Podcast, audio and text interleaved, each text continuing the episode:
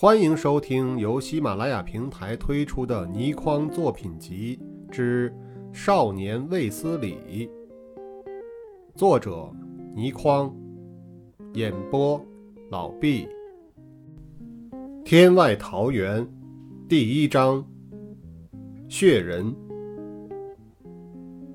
祝香香说道：“我们准备在三泰客栈落脚，那地方……”是不是有不对劲之处？扬州封盖一听，又呵呵笑了起来。既然已经闯进江湖，哪里还有妥当之处啊？在家里抱孩子，说不定也会一头栽死呢。他说的话说容易懂，一听就懂；说不容易懂，叫人越听越糊涂。我和祝香香不想和他多说下去，却见他向那少年一招手，叫道：“蛇，你过来。”那少年应声走了过来。我和祝香香心想：这少年单名一个“蛇”字，也真算够怪的了。那少年来到近前，封盖说道：“我不收你弟子，你别怪我。你看。”这女娃子比你好多了，我也不会收她为徒。他这样说的时候，一双白多黑少的怪眼，寒光炯炯，却斜看着我。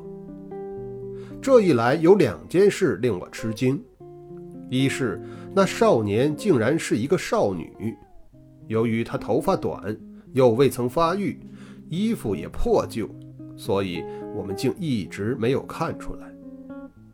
二是封盖的情形，弦外之音竟大有收我为徒之意。刚才我虽然佩服他武功高，可是我并没有拜师的意图，所以还怕他纠缠，只好伪装听不懂。封盖这时又发出两下冷笑声，那叫蛇的少女说道：“是，你老人家已经教了我一手弄蛇的本领。”我也感激不尽了。封盖忽然叹了一声，连说了三声“定数”，摇头晃脑的，叫人摸不着头脑。一直到很久以后，才知道封盖早就知道这个叫蛇的少女会有什么样的前途，所以他才大兴感叹。虽然也是江湖义士，但故事太复杂，无法夹叙，只好一提就算了。这封盖一挥手，说道：“你带他们到三泰客栈去吧。”少女答应一声。祝香香知道了她是少女，想过去和她亲近一下，可是那少女一下让开，冷冷地说道：“别碰我，我身上全是蛇，怕你犯腻味。”我向她仔细打量了一下，并看不到她有什么蛇在身上。不过，祝香香倒是很相信，她忙说道：“哎，是是，我是很怕蛇的。”那少女一听，居然笑了一下，这才看出她虽然面目污秽，但笑起来也很清丽。封盖伸了一个懒腰，手中的竹杖在墙上一点，人已向上拔了起来。他左一下，右一下，点了三下。就已翻过了一丈来高的高墙，不见了。那少女领着我们出了巷子，走不多久，就来到了三泰客栈的门口。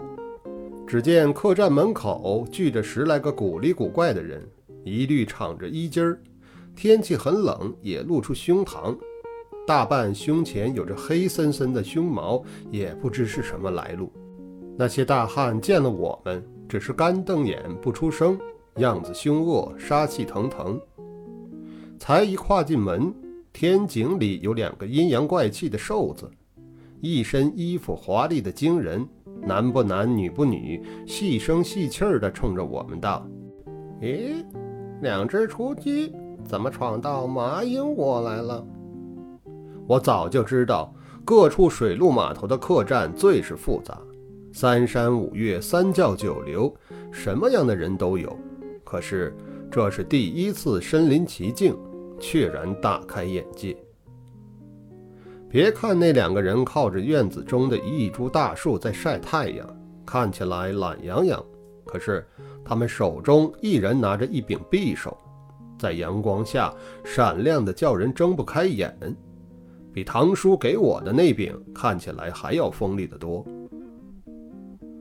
他们不断的、十分熟练地把玩着手中的匕首，视线并不落在匕首上，把玩的花样百出，匕首荡起一阵又一阵的光芒，令人心头生寒。祝香香向我施了个眼色，我也就伪装听不见，走进了殿堂。这种客栈的殿堂，后来在一些电影中常常可见，很是宽大。一进去，一股暖意扑面，酒香肉香扑鼻，给出门的人很是温馨的感觉。有桌人正在吆五喝六的赌钱，银阳哗哗的响。殿堂的几个角落都有单独的一个人坐着喝酒，也不像是寻常人物。看来这座客栈中藏龙卧虎，什么样的人物都有。我和祝香香不由自主都感到很是紧张，有山雨欲来风满楼之感。掌柜的是一个精瘦的汉子，见了那少女，神态很是恭敬，立刻吩咐伙计把我们带到了一间客房中，他也跟了进来，笑着说道：“ 小店儿这几天，呃，这个客人多，虽然是早订好的。”可也只能腾出一间房来，两位是不是将就点儿啊？他皮笑肉不笑地说着，我倒是没有意见，反而想起可以和祝香香同一房间，很有点朦胧的异样之感。我向祝香香看去，她垂着眼点了点头，我便说道：“好，就这样吧。”掌柜的退到门口。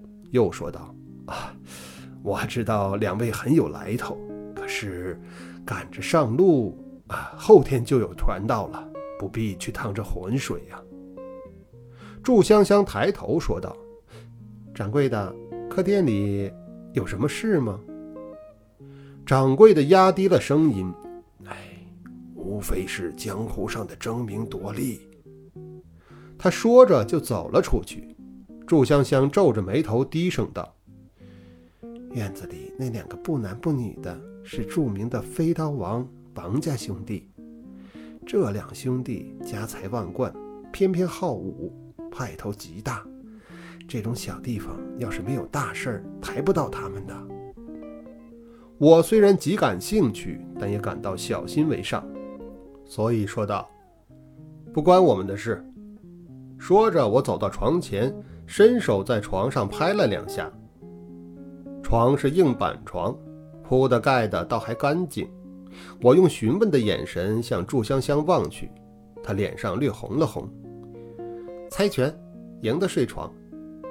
我哈哈一笑，呵呵，你睡吧，我是男人，不和你争。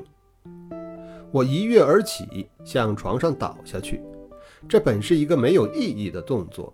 只是为了要令床板发出“砰”的一下响而已。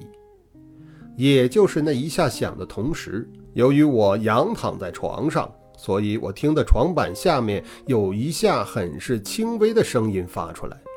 我立时跃起，盯着床板看。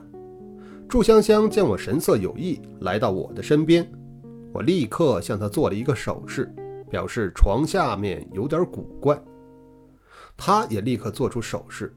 掀开看看，我吸了一口气，抓住床板向上一掀，定睛看去，两个人都呆住了。在床板下蜷缩着一个血人，一个人，全身上下都是血，也不知是死是活。我和祝香香给眼前的情景吓得倒抽了一口冷气。我们交换了一下眼光，两人的手不知在什么时候已牵着了，缓缓地倒退了一步。在那个时候，我的思潮飞快地打转，企图从眼前的怪事中整理出蛛丝马迹。很快，我便发现血人的胸口仍然微微地在起伏。我正想出声，祝香香却已经开口了：“小心，他仍有呼吸。本来看见一个全身浴血的人蜷缩在自己房间的床板下，第一个反应应该是上前检查他的伤势，并施以救助的。但由于这间三泰客栈处处透着古怪，扬州封盖那叫蛇的少女和掌柜都曾暗示过这里会出事，所以我和祝香香没有想过救人，反而加强了警戒，准备随时出手。所谓防人之心不可无，这也是人之常情。就在这时，一直侧躺着的血人却翻了身，由面孔朝内变成面孔朝外。我和祝香香本来正在再退，但看清楚血人的脸，都不禁发出了一声惊呼。本来后退的脚步变成如箭般冲前，大家口中同时叫出两个字来。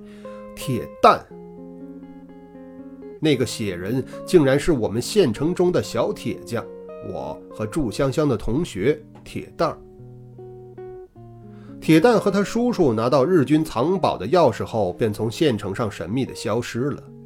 同学间也着实起了不少揣测，当然，知道实情的祝香香和我半点也没有作声。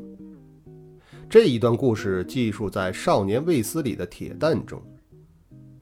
一向肯定自己会成为大将军的铁蛋儿，为什么会住在这里？他的叔叔又在哪里呢？天外桃源第一章：血人四完。